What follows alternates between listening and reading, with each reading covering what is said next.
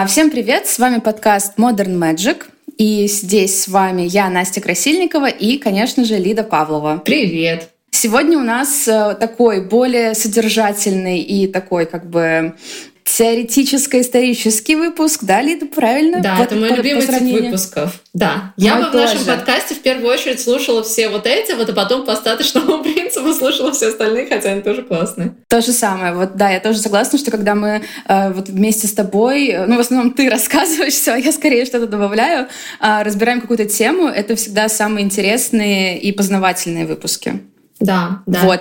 И тогда, может быть, расскажешь, для чего мы тут собрались? Мы собрались, чтобы поговорить про магию, связанную со смертью, магию, связанную с мертвыми. То есть мы затронем и кладбище, и поговорим, что такое некромантия. Сейчас многие, ну, не знаю насчет прям многие, но, в общем, есть в публичном поле а, магические практики, которые называют себя именно некромантами, да, поговорим, кто они, что они делают, а, и расскажу про свой какой-то опыт, связанный с этим всем. Я выбрала такую тему не потому что мы записываемся в октябре перед Самайном, хотя это супер логично. То есть, если подумать, это идеальное время, чтобы записаться, потому что ну, это такой период, когда особенно, мы тоже будем сегодня об этом, надеюсь, еще говорить, когда особенно все активизируется и активизируется работа как раз с миром мертвых, когда считается, что души могут как-то контактировать с нашим миром и так далее. То есть очень много вот такого,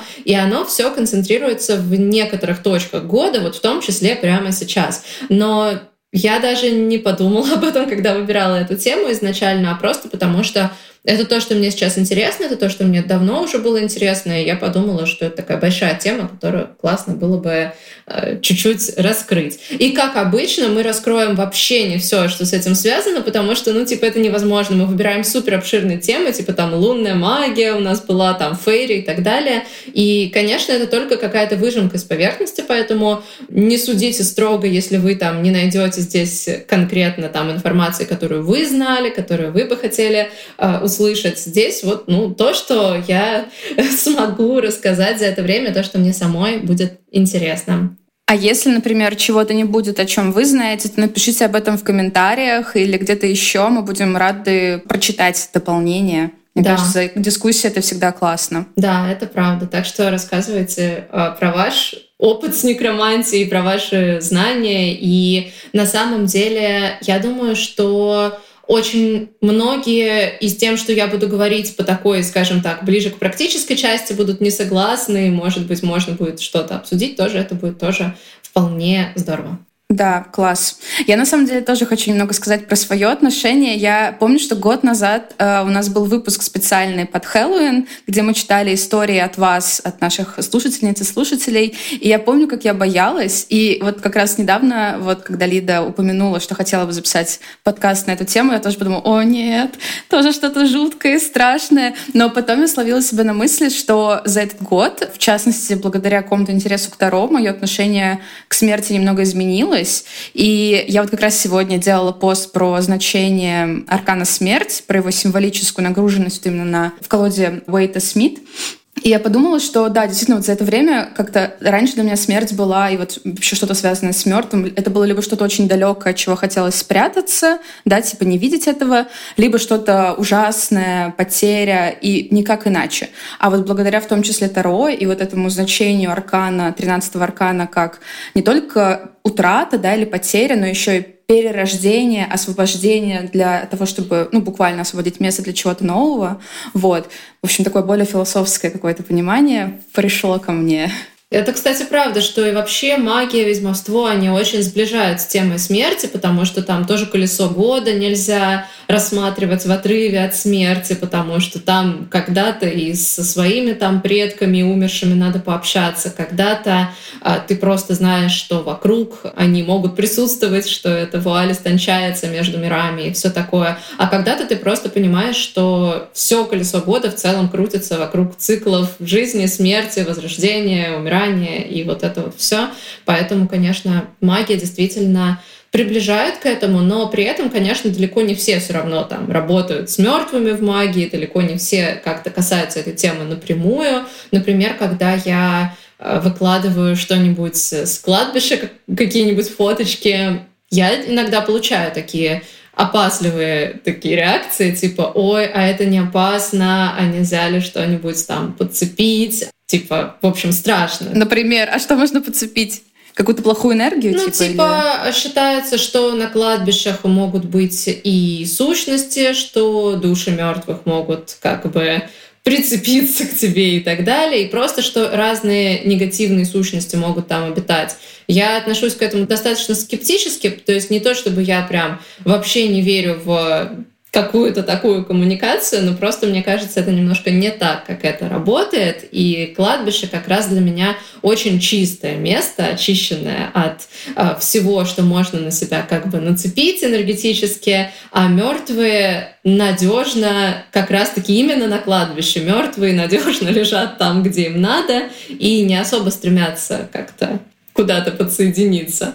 Вот. Как раз в каких-нибудь других местах, на мой взгляд, больше каких-то рисков, э, в местах, в которых ты чувствуешь себя там неприятно, беспокойно, даже в каких-нибудь тех же больших толпах. Вот для меня вот это вот скорее энергетически стрёмное место, а кладбище ок. Но, опять же, это индивидуально, и даже, наверное, сразу стоит предупредить, что если вы чувствуете какую-то угрозу от каких-то практик, которые я буду описывать, или просто от идеи погулять по кладбищу, и это вам вот не ложится на душу, то не надо. Ну, типа, просто не стоит. Это вам такая внутренняя подсказка от того, как вы устроены. Такие подсказки лучше не игнорировать.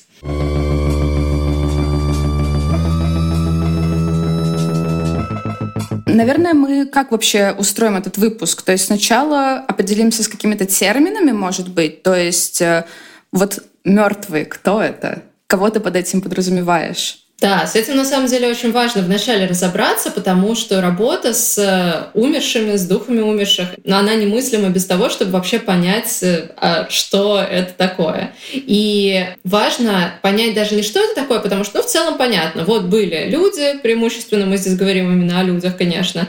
Вот, были люди, они жили-жили, умерли, и есть представление о том, что в каком-то виде, в каком-то формате они остались. То есть а, они не растворились и не превратились полностью в ничто, а какая-то их часть, их структуры, она где-то осталась там. Это может быть душа, это может быть, как у э, древних греков, например, тень, э, это может быть разные виды души, как у древних египтян, у которых было очень много разных разновидностей того, что остается от человека после смерти, прям разные виды душ. То есть в очень разных форматах, но так или иначе понятно. Человек жил, человек умер, от человека что-то все-таки осталось, что-то чуть-чуть сознательное или очень сознательное, по-разному бывает, и оно может с нами взаимодействовать. Но важно понять, в каком мертвое состоянии, как бы, как им живется. Вот от этого понимания очень сильно происходят разные практики. То есть если бы мертвые просто себе были и были, ну хорошо.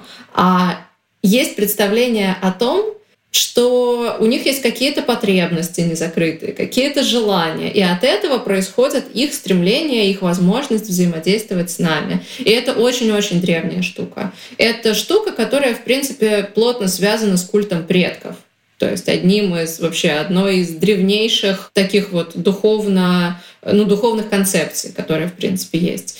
Бывают предки как великие помощники, предок как кто-то, кому мы молимся, кто покровитель всей нашей общины и так далее. А бывают злобные, опасные, такие завистливые мертвяки, которые, которым плохо у себя в мире мертвых, которые э, жаждут э, чуть-чуть жизни, чуть-чуть крови, чуть-чуть э, какой-то энергии, может быть, каких-то материальных ресурсов тоже, потому что они нуждаются в них по некоторым представлениям в загробном мире, но не могут их напрямую взять и получить. Поэтому они как раз могут входить в контакт с живыми, чтобы значит, производить эти нужные, нужный обмен. И часто это происходит одновременно. То есть нет такого, что вот четко есть какие-то культуры и какие-то религии впоследствии, которые говорят о том, что предки, наши умершие, они добрые, благостные, им нужно молиться, и они нам все дадут. И нет культуры, да, которые вот прям четко говорят, что прям все только плохо, жутко, страшно, опасно. Чаще всего это некий комплекс. Это такая дуальность, очень понятная. Ну и на самом деле это логично, потому что если а, в нашей картине мира мертвым от нас что-то может быть нужно, то только тогда как бы они могут нам что-то дать чаще всего. Потому что представить себе человека, хоть и умершего, но все же это все-таки еще человек, да? Представить себе человека, который входит в такую чисто какую-то даже не божественную, потому что у богов тоже есть свои интересы, а вот, ну, знаете, говоря более современными терминами, такую ангельскую роль. Ангельскую, да, я тоже подумала. Да, да, да, что вот человек при жизни жил себе, будучи человеком, то есть не безгрешным каким-то, не без интересов, не без потребностей. Потом он умер и внезапно стал всесвятым божественным предком, который только благо нам дарит, и ничего как бы ему э, не надо самому. Это представить сложно, и, ну, понятно, эта концепция не не жизнеспособны. Поэтому обычно реально есть такая дуальность. Она в разных культурах в очень разных пропорциях. То есть где-то предков скорее почитают и в целом с ними отношения хорошие, хотя понятно, что они, если там что-то не соблюсти, какие-то э, и ритуалы, и подношения, и предосторожности, то они могут и навредить или там отомстить. А бывает так, что наоборот, мертвых очень боятся, но все равно у них есть какой-то вот этот сакральный статус. То есть у них можно и что-то попросить, например. В общем, такие отношения. Кстати, вот ты как раз читала Настя Гребера же «Долг», да? И у него там есть описание таких культур. Именно «Долг» я не читала. А что там у него? У него э, есть интересное описание, как первобытные культуры взаимодействовали со своими как раз умершими, со своими предками. Я читала давно, но если и поэтому я уже не, не очень помню, что он из этого выводил. По-моему, он выводил как раз из этого экономику дарения, как люди приносили подношения, приносили дары предкам тоже, и как они эти же отношения транслировали и друг с другом. То есть, что там была не монетарная система обмена и вообще не денежная ни в каком виде, то есть что ничто не было деньгами, типа никакие там шкурки, палки конкретные, то есть не было денежной единицы ни в каком виде, даже в типа натуральном, и что вообще не было натурального обмена, а все воспринималось именно как дары. Вот. Важная для всей книги Гребера долг концепция, что вот эта история, что изначально был натуральный обмен, а потом придумали деньги, она сильно упрощена, возможно, вообще неверна, потому что был не натуральный обмен, а была экономика дарения что дар э, в обмен на дар, и этот обмен не происходил ни по каким регламентированным законам, э, этот обмен не происходил сиюминутно, то есть не то, что ты что-то подарил, и тебе сразу же вернули, то есть это не обмен, а это именно дары, которые люди практикуют как обычай. И вот эта вот экономика дарения в целом распространялась и на очень тоже важные для многих э, таких традиционных обществ отношения — это отношения со своими мертвыми. То есть с ними тоже не заключали именно как бы сделок денежных, ну или там натурально обменных, да, а им дарили дары, но это не были подарки в нашем понимании, как бы типа просто на подарок. Это был такой вот сакральный акт. Ты что-то отдаешь, и значит тебе что-то дадут в обмен. И там есть свои законы этого обмена, но они не, совершенно не рыночные, не экономические, вот в, ну, в нашем современном понимании экономики. Вот. И что с мертвыми тоже была такая же история. Вот поэтому, собственно, Гребер там касался мертвых в долге, и там очень интересное описание. Вот.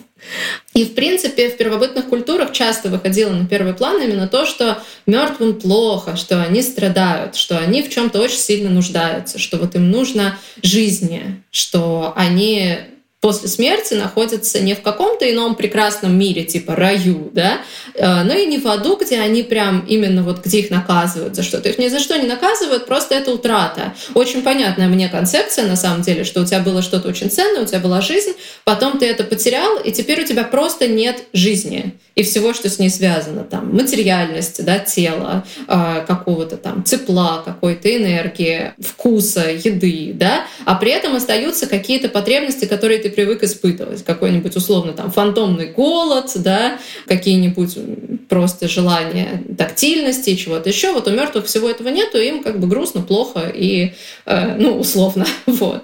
То есть насчет эмоций сложно сказать, но, по крайней мере, у них есть потребность, у них есть нужда, и она тянет их к живым. То есть при этом они остаются в какой форме в мире живых? Как духи или как какие-то уже более телесные воплощения?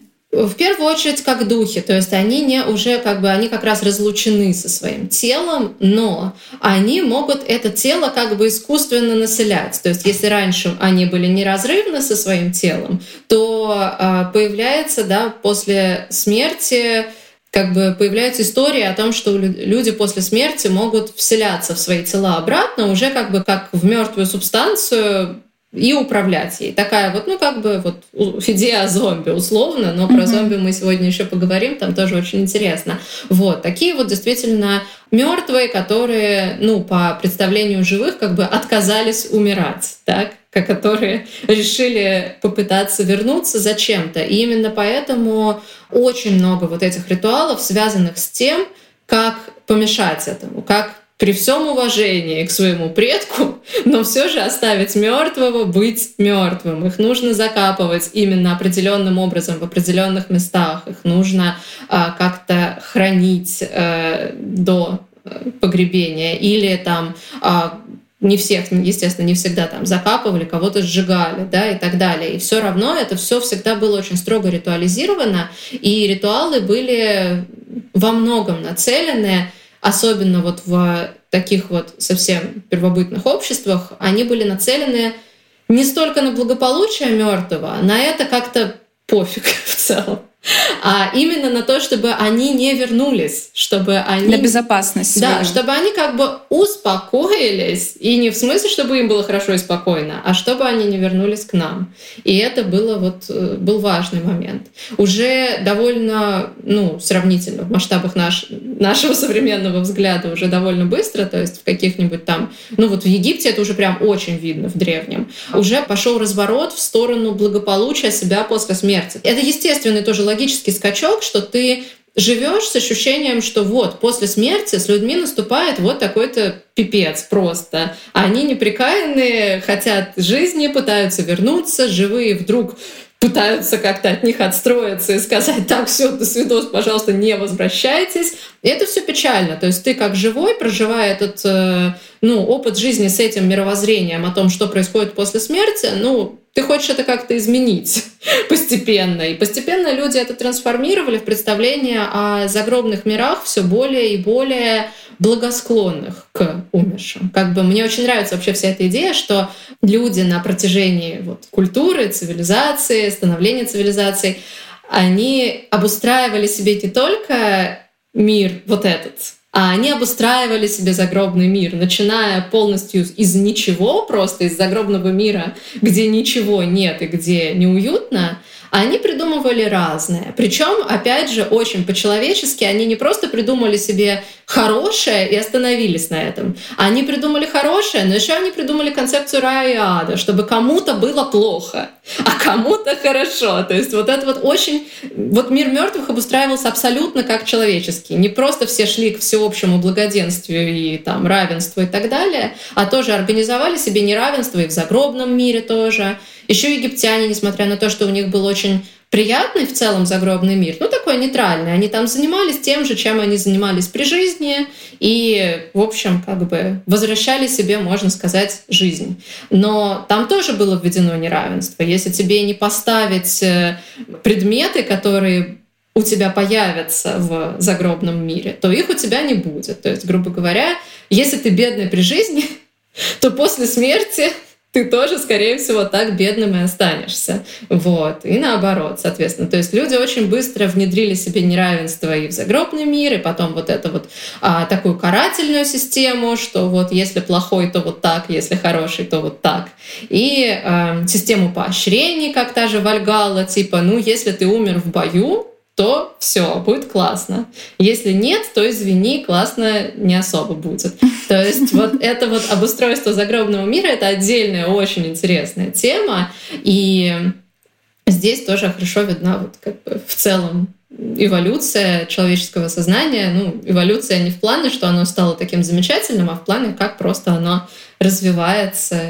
Короче, мир мертвых неразрывно связан с миром живых, просто культурно, да, потому что это видно. Но это одна из моих тоже любимых историй про то, какая температура в аду. Очень банальный, банальный пример, но в жарких странах, естественно, ад теплый, очень горячий, а в холодных странах он ледяной.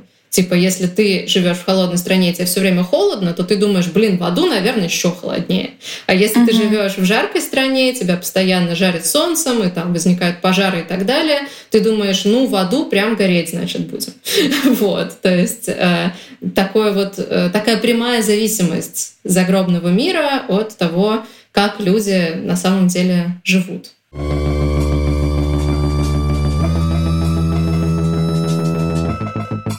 При этом есть еще очень много таких э, скучающих мертвых, которым в целом нормально, но как бы никак. Вот.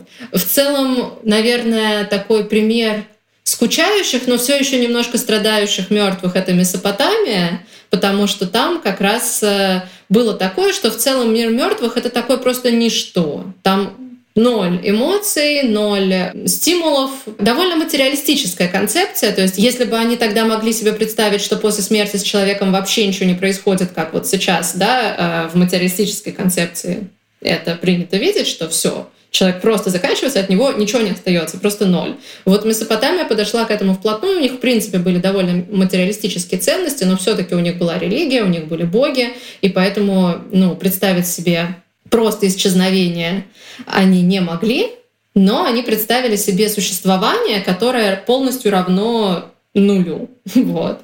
Ну, все-таки с каким-то дискомфортом, там, как бы они там хотят пить, но воды у них нет, у них там пыльно, у них там серо. То есть, ну, живые, попав в такую обстановку, страдали бы. Но в целом это описывается как такое максимально нейтральное существование. Вот.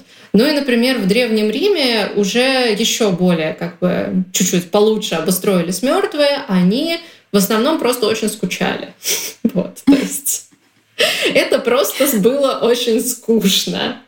Типа им было нечего делать или почему? Да, почему да. Ну, то а. есть, типа, действительно, а, они были лишены а, человеческого опыта в первую очередь в плане всего, что составляет э, структуру жизни человека. Дела, задачи, социальная жизнь. То есть, как бы фиксация была не на том, что им нужно просто там физиологического там тепла, крови, там жизни и так далее, а в том, что в целом это просто очень ровное, довольно скучное существование. И они бы вообще просто, если бы могли, еще раз умерли от скуки, если бы живые к ним не приходили с постоянными поручениями. То есть это мой вообще любимый, один из любимых моментов про Древний Рим, который я, в принципе, очень люблю.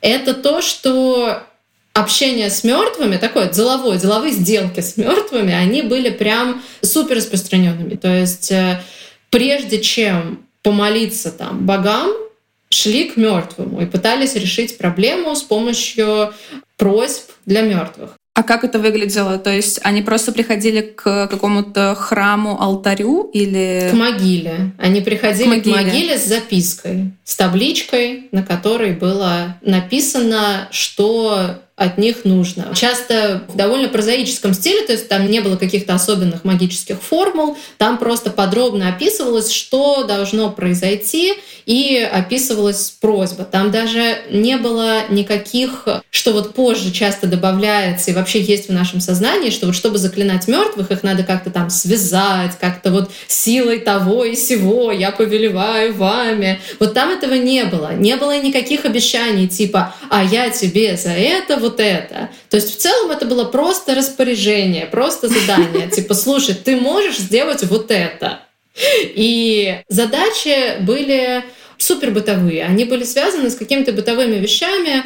Часто так расправлялись с врагами или, к сожалению, делали совершенно такие неэтичные привороты, как мы бы сейчас сказали. То есть, э, ну, про этичность приворота вообще это отдельная тема, но те были прям максимально жесткие, то есть там было прямо описано, что вот, типа, дорогой мертвый, вот такую-то женщину, притащи, пожалуйста, ко мне, чтобы она не успокоилась, чтобы у нее все болело, пока вот мы с ней не переспим. Вот примерно такие, такие Ого. были выражения, да. То есть э, очень часто там задача была в том, чтобы не просто там человек воспылал к тебе любовью. Ну, вообще про любовь речи не было, там было про желание, да, чтобы в человеке появилось сексуальное желание по отношению к тебе. Но этим не ограничивались, а чаще всего еще добавляли что-то, вот грубо говоря, чтобы там все болело, не могла пить, не могла ничего, пока вот это не случится. То есть там прям были очень жесткие насильственные привороты. То есть таких табличек найдено огромное количество. То есть вот такого очень много. Есть и что-то более банальное, социальная, там какая-то помощь в желательном тебе получении наследства, разрешение любых имущественных споров. Ну, тоже, типа, пусть э, у него там раскалывается голова, пока он не вернет мне долг.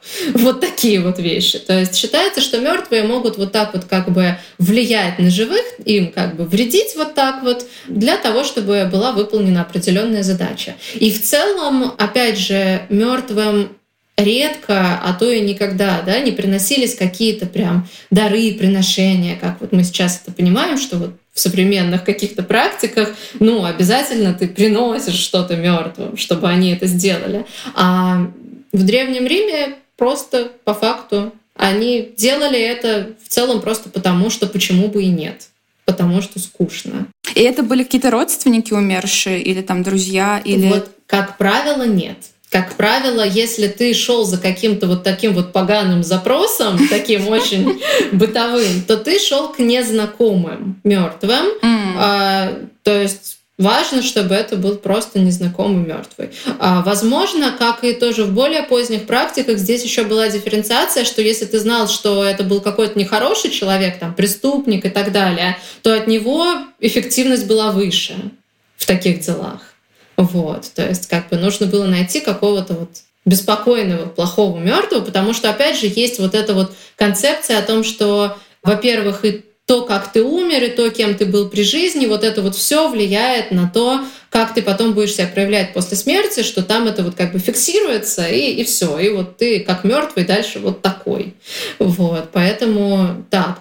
К семейным, к своим предкам, к своим мертвым а, обращались совершенно другими просьбами, довольно логичными. Это защита дома, защита там семьи, имущества. Это вот в целом такие домашние духи, которые должны были охранять э, благополучие дома. Ну, очень логичная задача для своих мертвых. Ну, действительно, ты, наверное, к своему дедушке не пойдешь с просьбой, чтобы там у твоей, у твоей крашихи все заболело, пока она с тобой не переспит. Как-то неловко перед дедой.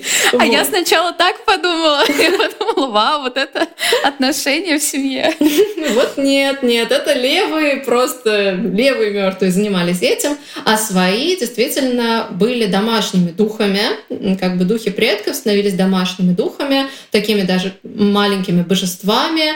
Их называли ларами, а вот такой вот коллективные, да, коллективные духи, лары, они благоприятствовали всему хорошему, что происходит в доме.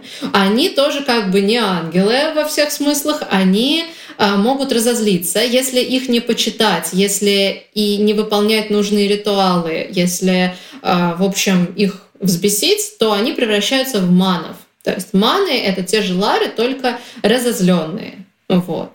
Их можно задобрить, если ты чувствуешь, если ты понимаешь, что что-то идет не так, что, скорее всего, духи предков э, прогневались на тебя, то ты можешь задобрить их. И маны обратно становятся ларами. Но если этого вовремя не сделать, маны превращаются в лемуров, то есть в духов э, уже окончательно злых и так далее.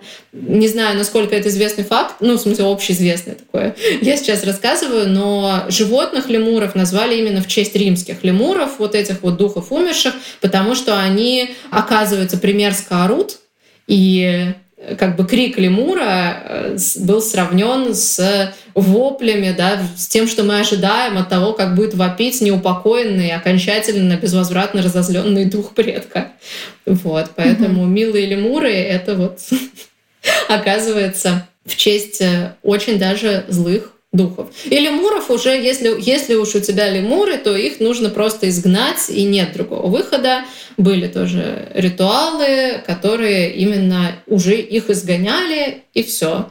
Э, в том числе лемурии были целые да, праздники, в которые отец семейства, да, патер фамилия это делал. Короче, целая система с духами предков связанная, и они тоже могут быть вот и злыми, и добрыми. Тоже очень логично. Понятно, что как и просто там наши какие-нибудь дедушки, они могут быть добрыми, если к ним с добром, а если их игнорировать, они могут и взбеситься. В общем, такое очень человечное тоже о них представление. У меня такой вопрос насчет тоже духов, именно вот э, из семьи, которые покойные.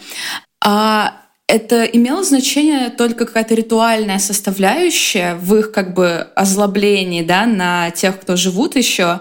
Или были какие-то, например, заветы, которые они оставляли, или какие-то вот традиции. Ну, в общем, я к тому, что как бы понятно, что есть ритуалы, что нужно чтить память своих предков, но при этом есть же еще какие-то, например, наставления или какие-то представления о жизни вот этих умерших, которые могут противоречить тому, что делают живые в своей жизни.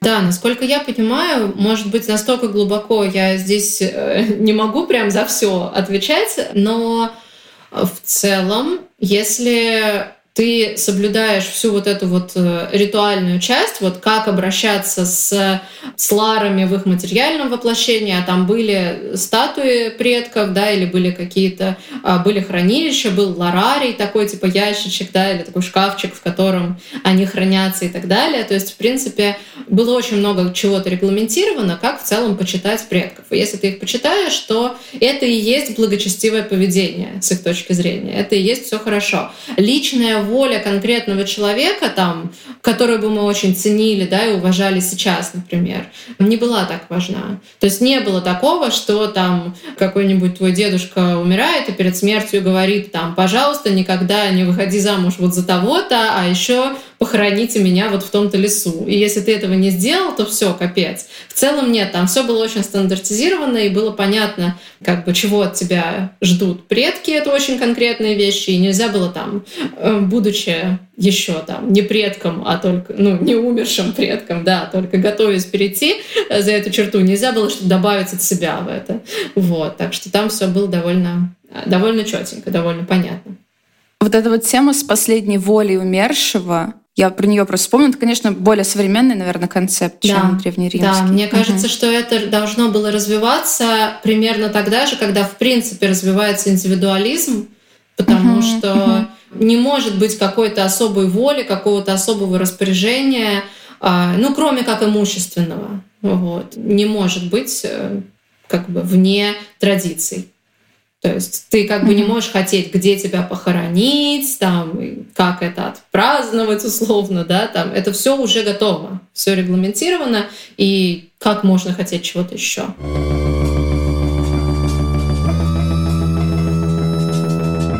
А что про какие-то другие традиции ты можешь рассказать, про другие ритуальные какие-то штучки. Говоря про там, европейское язычество и там, про кельтов и про скандинавов, то тут очень важны э, всякие даты, всякие вот такие ритуальные черты во времени, в которые истончается граница между миром живых и миром мертвых, и э, с ними тогда стоит пообщаться.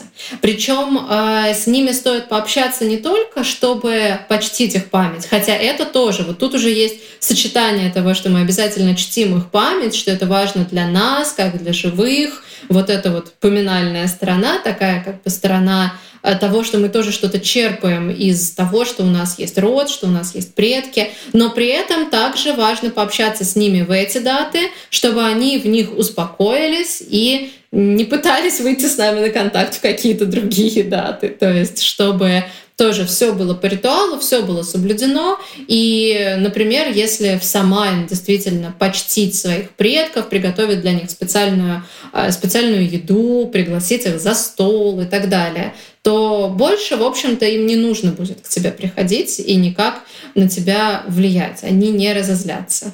А иначе, в общем-то, есть много вот этих вот праздников, много поворотных сезонных точек, где один сезон, одна пора сменяется другой. Вот там, где сменяется, там как бы тонкое место, и вот в это тонкое место в любой момент может прорваться дух предка, прорваться как бы твой вот умерший, и да, они могут уже и начинать как-то вредить и устраивать какой-то дестрой вообще. Так что эти традиции были как раз вот нацелены на то, чтобы в нужные моменты с ними встречаться, а вообще в основном не встречаться. И на самом деле это очень интересный момент, потому что он дожил ну, до сегодняшнего дня. То есть сейчас христиане, там вот православные, так точно, например, а, массово посещают кладбище в церковные праздники. Потому что церковный праздник — это такая понятная какая-то точка важная, какая-то точка, связанная с духовным, да, точка, связанная с сакральным. И, видимо, в нее тоже есть это представление о мертвых. Причем, например, на Пасху, да, вот почему на Пасху все должны посещать своих мертвых, проверить, не воскресли ли они тоже, как Иисус, простите. Ну, то есть, а на самом деле, то есть мне это всегда казалось довольно странным, потому что я именно оставаясь в контексте а, православия, да, когда еще была полностью в этом контексте, я думала, что ну не для этого праздник, да, это как бы светлый праздник того, что вот у нас будет вечная жизнь, перерождение, вот Иисус воскрес, причем тут мои покойники, да, почему я должна светлейший праздник провести типа на кладбище, тем более официальная церковь не говорит о том, что это нужно делать. Более того, многие священники даже говорят, что это довольно языческая темка, поэтому давайте-ка не надо, вы в другой день придете, ваши мертвые там круглый год, вот, типа нет такого, что они как, как бы вот из-за того, что Иисус воскрес, они тоже как бы чуть-чуть, чуть-чуть приблизились к нашему миру. Такого нету. Это язычество. И это действительно так, но оно супер живое. И э, сейчас, когда я погрузилась в контекст язычества тоже, то есть, опять же, вот из контекста православия это было непонятно. Из контекста язычества это стало понятно, потому что, да, действительно, вот такая вот точка, э, смена сезонов, да, переход к лету на самом деле, граница важно, еще действительно духовный важный праздник. И, конечно, тогда нужно прийти и как бы вот связаться со своими мертвыми, почтить их, успокоить их, и чтобы они в целом не влияли на твою жизнь, большую часть года, а проявлялись только вот в какие-то вот эти вот праздники. Как бы иначе вот быть беде, иначе есть такое ощущение, что что-то пойдет не так. Он мертвый будет недоволен, и он может влиять на твою жизнь, пытаться достучаться до тебя, чтобы ты как-то облегчил его жизнь. И причем, опять же, тоже вот это приношение на кладбище, то есть что нужно сделать на кладбище? Там нужно убраться, и там нужно принести какие-то там вообще там алкоголь Сладость. часто, например, сладости, да. да, то есть такой вот очень как бы окрашенную смыслами для людей пищу. Не просто Цветы. ему нужно там, да, то есть ему не просто нужно что-то принести, да, вот есть еще этот набор, вот, который они в первую очередь хотят. Это абсолютно тоже вот эта вот э, первобытная тема и языческая тоже тема, то есть это вот совершенно не э, христианская, но поскольку христианство абсолютно абсорбировало в себя все вот эти традиции, они, они остались просто чуть-чуть вот как бы переоделись. То есть это еще одна история, как христианство интернировало и продолжало языческие традиции. Вот. И при этом, на самом деле, в христианстве добавилось вот это трепетное отношение к похоронам, к местам захоронения, к телу мертвого, такая дополнительная фишка, которая не была так сильна в язычестве.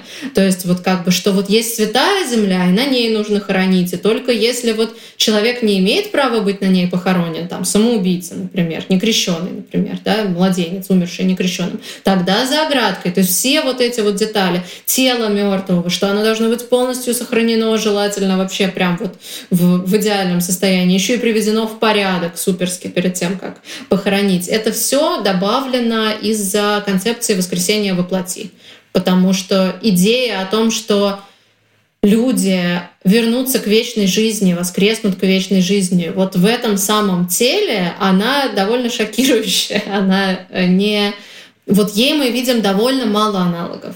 Потому что во многих других религиях и там вот в язычестве в том числе тело это что-то такое, что мы можем отбросить, скинуть, да, как какую-то кожу, да, как змея сбрасывает кожу. И потом, если мы переродимся, то в каком-то совершенно другом качестве, в каком-то совершенно другом формате существования, в духовном мире. Нам не нужно будет уже это тело. А тут христианство говорит, вам нужно будет тело. Более того, оно у вас не возьмется из ниоткуда, оно будет то самое, что у вас было при жизни.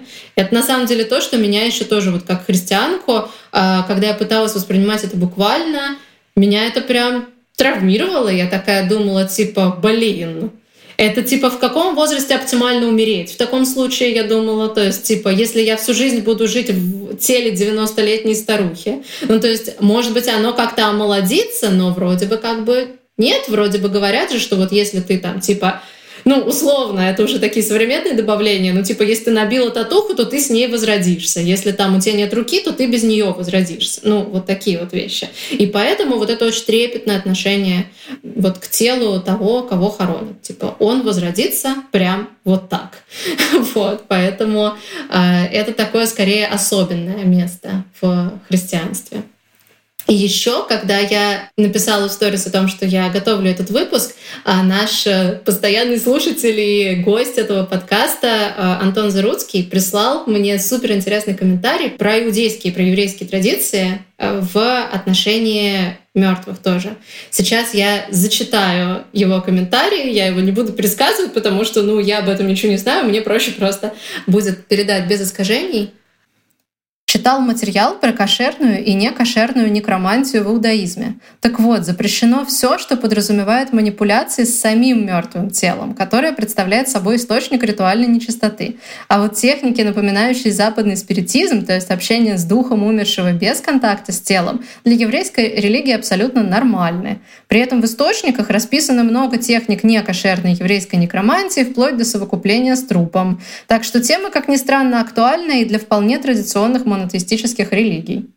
Ого, вот такие дела. Антон, привет, спасибо за дополнение. Да, реально, большое спасибо, очень интересно. И вот, э, короче, мне действительно кажется, что наверное, любая духовная, религиозная традиция так или иначе будет осмыслять тему смерти, а, пытаться так или иначе повзаимодействовать с мертвыми, и вот от этого как бы ничто не застраховано.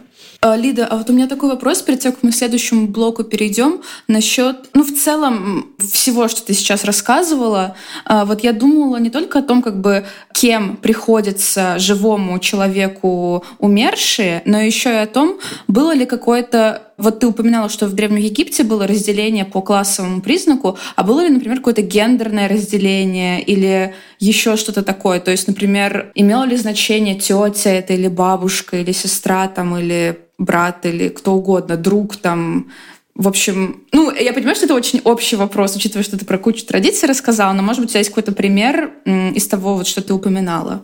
Ну, конечно, гендер, например, очень сильно влиял, а, потому что а, просто чаще всего загробные миры составлялись как то или иное подобие а, нашей реальной жизни, и вот где появлялись признаки нашей реальной жизни, там появлялось и гендерное разделение. То есть вот в этих вот загробных мирах типа Месопотамского там ни у кого ничего не происходит, там все равны, потому что все, по сути, ну, сведены к нулю практически, все существование. У них нет возможности проявить никак себя, в том числе вот с гендерной, социальной точки зрения. Но вот те же египетские традиции а, там нет ничего прямо связанного именно с гендером, потому что он настолько естественная вещь, что просто он пронизывает все существование. И чем ты занимался при жизни, как я уже сказала, тем ты и будешь заниматься после смерти. Поэтому, собственно, гендерные роли, которые у тебя были при жизни, были и после смерти. Ну, то есть вот ты не могла, там, будучи женщиной, занимать э, государственные должности. Ну, там были исторические исключения какие-то,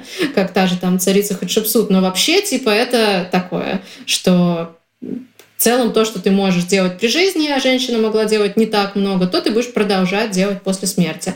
Ну или вот как э, та же скандинавская Вальгалла, понятно, что все-таки, да, мы сейчас имеем какие-то данные о том, что воевали и женщины, да, что женщины очень активны. И это реально прям, ну, судя по всему, так и было. То есть есть материальные находки, археологические, которые это подтверждают. То есть, видимо, да, могилы да. находили. Да, угу. то есть, э, видимо, это все-таки как-то было. Но при этом я не думаю, что это было полностью такое общество гендерного равенства, скажем так. Поэтому, опять же, вот те роли, которые были, они в загробный мир как-то переходили. Не знаю, насколько можно, да, как можно подходить к... все таки даже те же тексты Эд, старшие и младшие Эд, это довольно новые тексты. Ну, в масштабах культуры э, и религии языческой той же. И когда я читала Эдды, у меня не возникло ощущения, что там в той же Вальгалле сидят э, женщины-воины, да, вместе с мужчинами. И это не потому, что по древним представлениям скандинавов их там не было. Это просто скорее потому, что на тот момент, когда это писалось, это было забыто уже, это было уже, ну, это был все более и более мужской мир. И поэтому вот здесь уже, например, сложно сказать. То есть вот этот вопрос, я совершенно не а, прям, да, исследовательница, специалистка в а, скандинавской культуре, но вот этот вот вопрос, типа, были ли женщины в Вальгалле, я для себя как бы субъективно решаю, что да наверняка были, просто уже, да, на момент Эд, и дальше об этом все забыли. Вот. А, какие-то такие моменты. Ну и в целом, да, понятно, что если, как в том же Древнем Риме, у мужчин в семье был статус выше значительно социальный, он сохранялся и после смерти. То есть э, те же там духи предков, которым поклонялись, э, а это в целом духи в основном мужчин предков. Ну да, потому что в их, в их силах типа сделать больше, потому что они больше властью обладали при жизни. Да, конечно. То есть вот это вот тот же вот глава семьи, отец семейства, он вот именно отец семейства. И понятно, что когда он умирает, он сохраняет свой высокий статус, и это теперь просто умерший отец семейства. Это важно. Поэтому вот такие нюансы, конечно, были.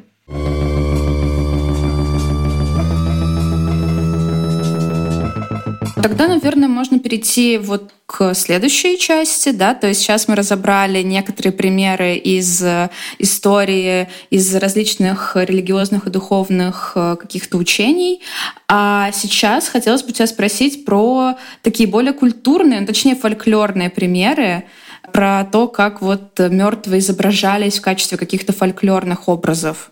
Да, это очень интересно поговорить именно о том, вот что мы себе представляем, когда думаем там вот о кладбищах, о мертвецах и так далее. И при этом я тут уже на этом моменте подкаста поняла, что, наверное, у нас будет две части, потому что да.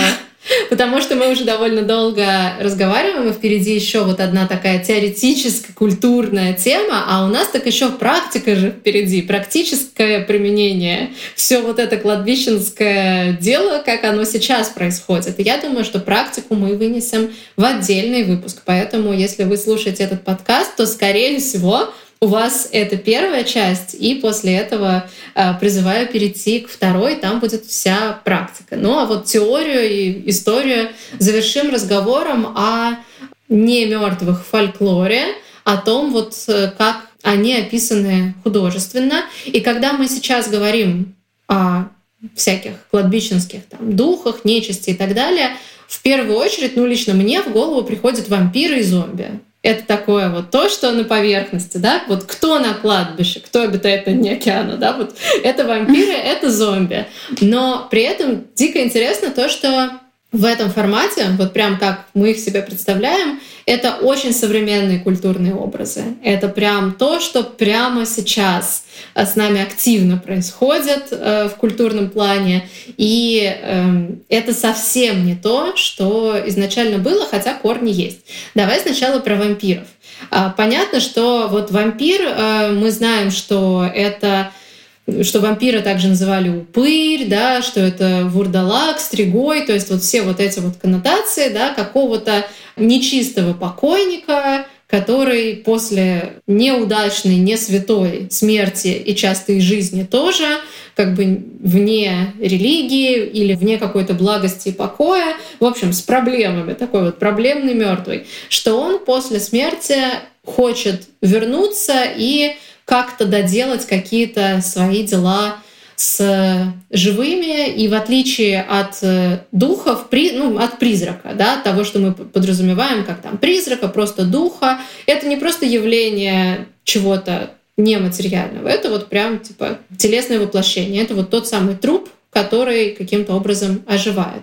И несмотря на то, что идеи о том, что такое может быть, а, были в очень многих культурах, и само вот слово «вампир», оно южнославянское, ну да, да, наверное, южнославянское, то есть это как бы Сербия, это Венгрия, это Румыния, поэтому как бы вот корни здесь, именно вот этого слова. Но понятие, да, представление о том, что а, покойник может ожить и вот прям разгуливать вот так, оно логичное, оно довольно древнее, но им не сильно увлекались, оно не было в мейнстриме. То есть не было такого, что внезапно все такие наверняка постоянно где-то ходят вампиры. Более того, вот эта вот связь вампира с летучими мышами, например, это не что-то само собой разумевшееся всегда. Это довольно новое, возникшее из э, более поздней культуры.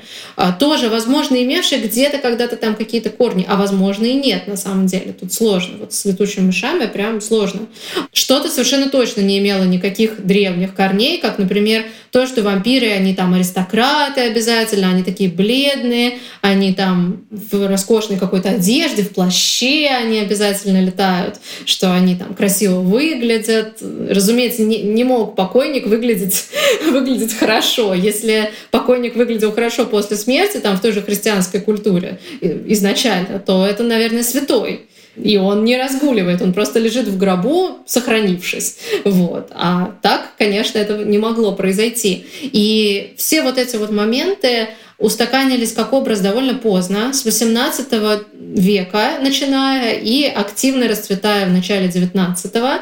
И мне очень нравится концепция того, что этот образ — стал таким мощным, таким сильным и приобрел свои самые такие известные черты, вот этот стереотипный вампир, это на самом деле социальный образ. Это социально окрашенная штука, это э, паразит-аристократ.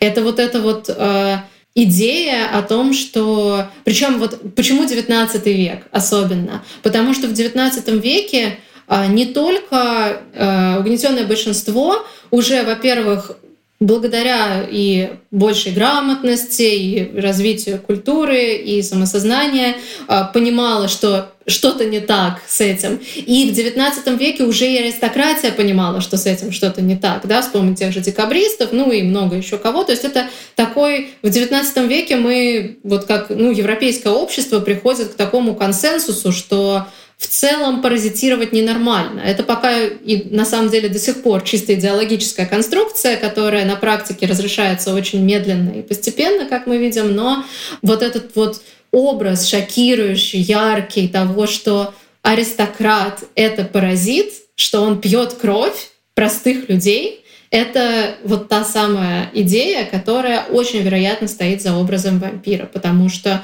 вампир действительно раньше совершенно не был вот этим вот, э, ну, он как раз скорее он там был, ну, во всяком, не знаю, скорее ли он был бедным там и из крестьян, например, и так далее, но уж, по крайней мере, ему было совершенно неважно, какого он социального класса, как он выглядит, это просто несчастный покойник, который не может упокоиться и разгуливает.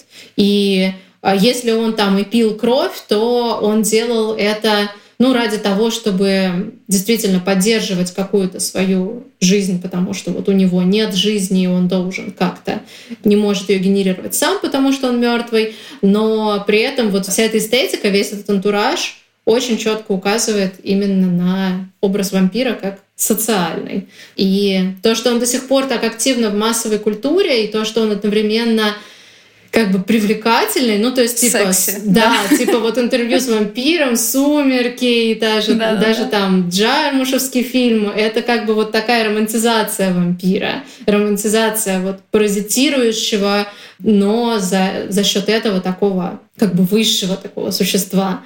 Вот это, мне кажется, до сих пор многое говорит о нашей культуре, что мы не можем определиться с тем, как бы все-таки, ну, потому что нет, на мой взгляд, реально в, в мире сейчас нет правильного, как бы, ну, идеально удобного, что ли, решения вот этой проблемы. Типа ты пользуешься там трудом других людей или ты им не пользуешься. Вот как бы как жить? Вот этот вот вопрос, mm-hmm. как жить, очень большой, очень экзистенциальный вопрос, который, на мой взгляд, нигде абсолютно никак и никем еще, как минимум на практике не решен. Вот до сих пор мы можем смотреть на вампиров, смотреть, как вот они мучаются, типа вот эти современные вампиры, типа есть им людей или не есть, да, как бы как может быть кровь получать от доноров из больниц, но это тоже преступление, а вот не получилось, а вот все таки пришлось съесть человека, о нет, мы так страдаем, но приходится. Вот это вот все очень современная социальная проблематика, которая вот как в XIX веке мощно поднялась, ну и с конца XVIII так она до сих пор у нас и жива. Поэтому вампир скорее современная нечисть, и в ней есть очень глубокий э, контекст. А изначально базово там просто тот самый вот первобытный покойник, который вселился в свое тело, чтобы попытаться как-то получить что-то с живых. И все, и не более того. Ты упомянула вначале, что связи с летучей мышью очень сложно как-то проследить. А какие есть, например, версии? То есть как, как вообще соединилось это все, вот эта вся эстетика? Ну, этот образ появлялся в художественной литературе, э, и там вот оттуда он уже прям точно закрепился, то есть вампирская проза, вот эти вот рассказы, там это уже было. А, но интересно, например, что все чем позже, тем дальше это летучая мышь, а в ранних историях, например, также часто это сова. То есть некое ночное, ночное животное. Да, угу. и летающее, потому что как бы легко добраться, да, то есть э, как бы влетит в окно, да, проберется куда угодно, вне, да, над нашим миром. То есть вот полет вампира — это такое наделение его вот еще вот этой дополнительной всемогущестью, да, дополнительная способность у тебя, вот оно летает. И все, что летало ночью, все подходило изначально. То есть есть и рассказы о, о оборотничестве вампира в сову, вот опять же, да, вот те же летучие мыши тоже. Но еще вампир с оборотнем изначально тоже был слит. То есть как бы тот же вурдалак, волкодлак — это тот, кто превращался и в волка, и вот когда в «Сумерках» мы смотрим на вампиров против оборотней, например, то изначально вампир — это и есть оборотень, а оборотень — это и есть вампир. В том числе и оборотень, который превращается в волка. Вот. Поэтому вот тут как бы эта дифференциация на виды, вот эта типология, она тоже уже развита скорее более современным фольклором и художественной литературой.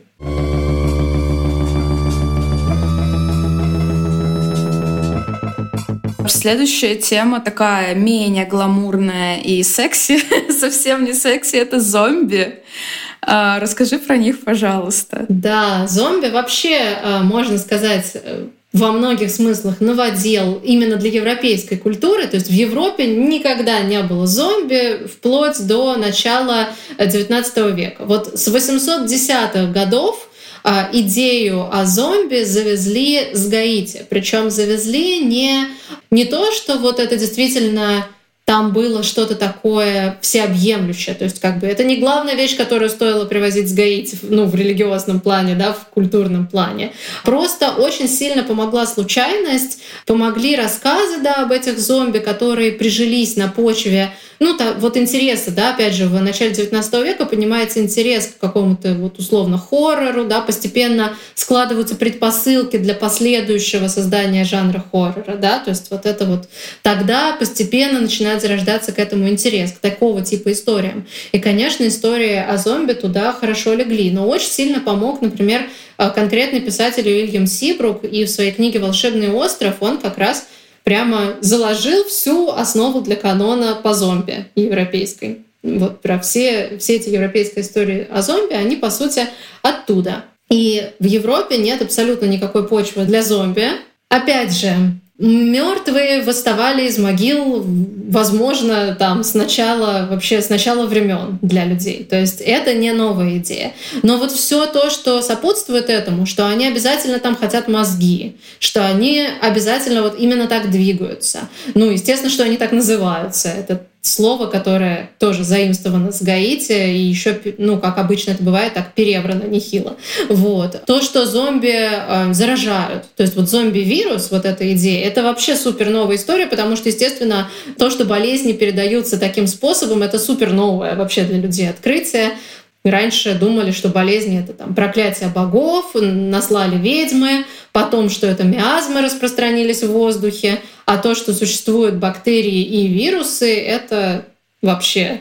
Это уже даже после того, как, э, ну, в каком-то смысле после начала освоения зомби европейской культуры уже произошло. То есть образ зомби, он тоже развивался еще. То есть все вот эти мощные идеи, типа как 28 э, недель спустя, что вот вирус зомби, и вот все, теперь все в зомби, это тоже суперсовременная вещь.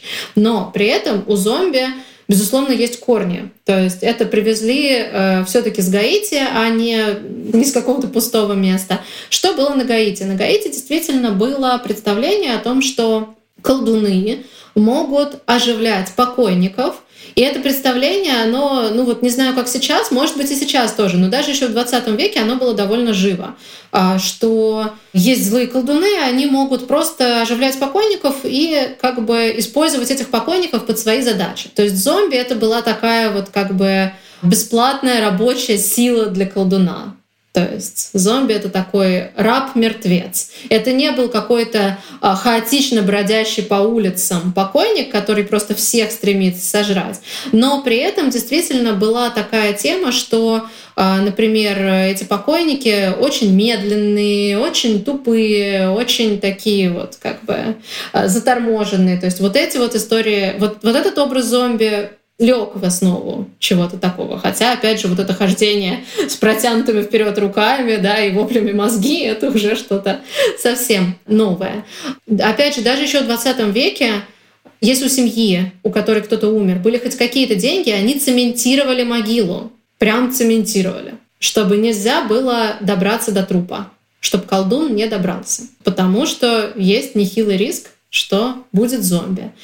Есть гипотеза достаточно, на мой взгляд, э, как минимум интересная, но ну, в ней, в ней что-то есть явно. Что эти истории о том, что колдуны оживляют мертвых и мертвые им служат, а, что они не на пустом месте.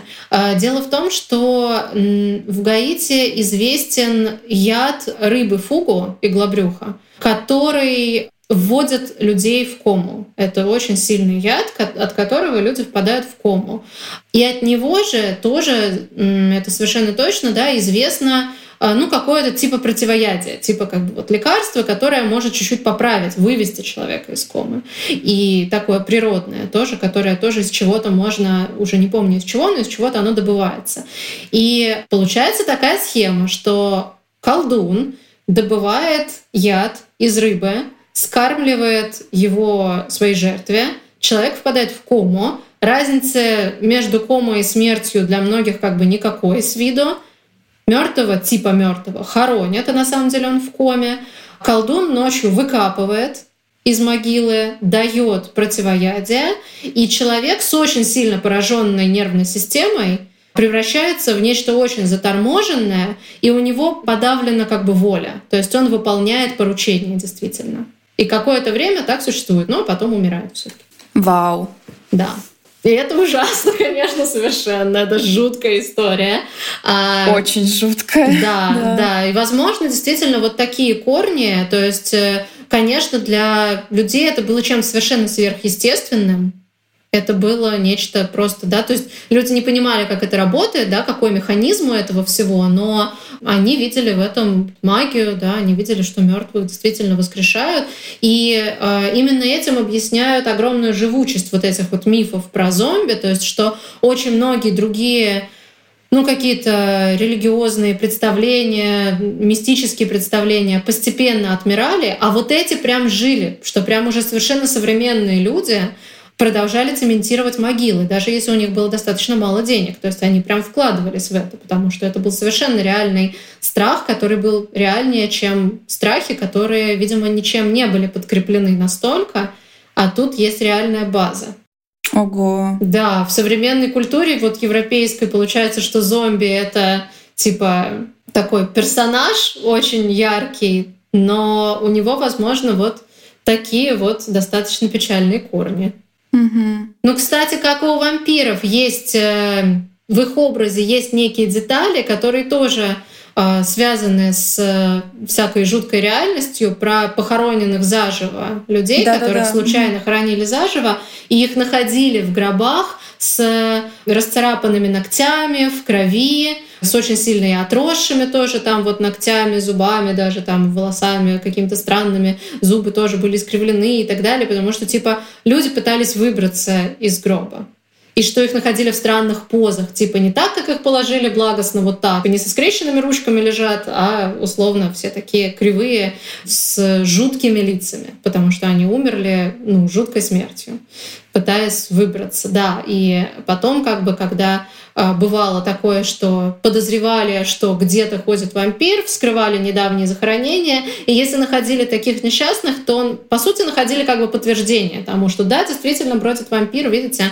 этот мертвец явно тут без дела не валялся.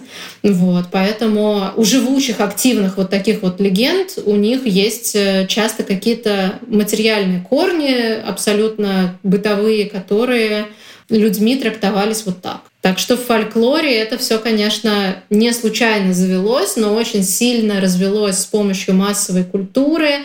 Это как бы с одной стороны, новодел действительно, то есть не было вот этих самых вампиров и этих самых зомби нигде там до 18 и 19 уж потом века.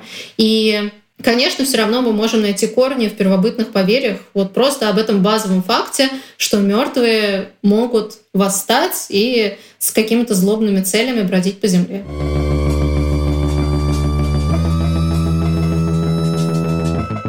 Ну и на этом позитивном моменте просто мы, конечно, дошли до... Вот дошли до чего-то совсем жуткого, мы заканчиваем первую часть подкаста и переходим на самом деле к менее страшной, как я сейчас расскажу, а, в чем-то даже, на мой взгляд, чуть-чуть комичной а, теме некромантии сейчас. Поэтому были рады начать обсуждать с вами эту животрепещущую тему. Мертвую Животрепещущую. Да, не очень Я трепещу. Да, это действительно жутко. Ждем вас во второй части этого подкаста. А сейчас прощаемся с вами. Спасибо большое, что вы с нами. Спасибо, что слушаете нас. А, не забывайте ставить оценки во всех платформах, на которых вы слушаете. А, Репостить, Выкладывайте. скринить, вот это все. Да, ваша поддержка очень важна и цена. Я боюсь оборачиваться назад с того, что лидер сказала. Ну да, спасибо всем большое и пока. Пока-пока.